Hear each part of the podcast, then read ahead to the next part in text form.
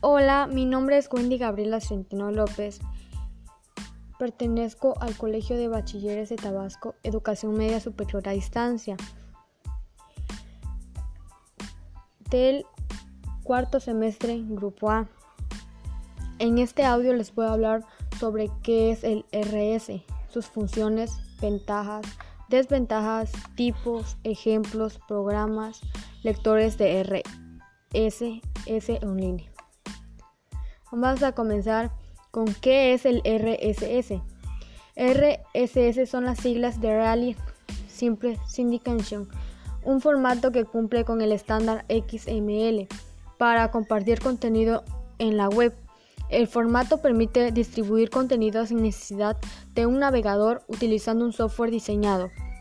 Sus funciones. Si, así el formato RSS permite las siguientes funciones de comunicación, que resultan muy importantes. Suscripciones de lector a sus espacios favoritos y leer solo los contenidos nuevos y se vayan incorporando. Ventajas del RSS. El usuario no tiene que facilitar datos personales ni su dirección. No es necesario navegar periódicamente por las web favoritas. La suscripción a las páginas de nuestro interés es totalmente individual. Desventajas de la RSS.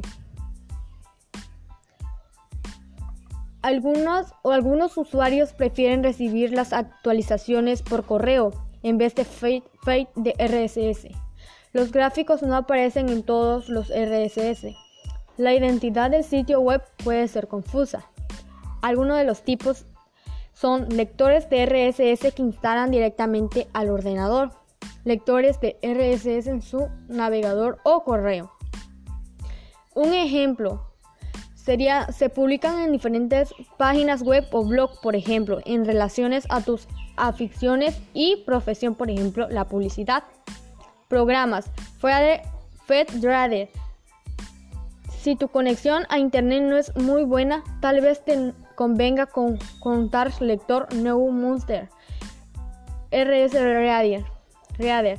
Lectores de RSS cumplen la misma función que los que se instalan en el ordenador, pero se hace todo a través de una página web que ofrece este servicio y hacer un perfil en cualquier momento.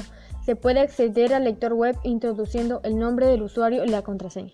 Bueno, esto sería todo este tema. Muchas gracias por su atención.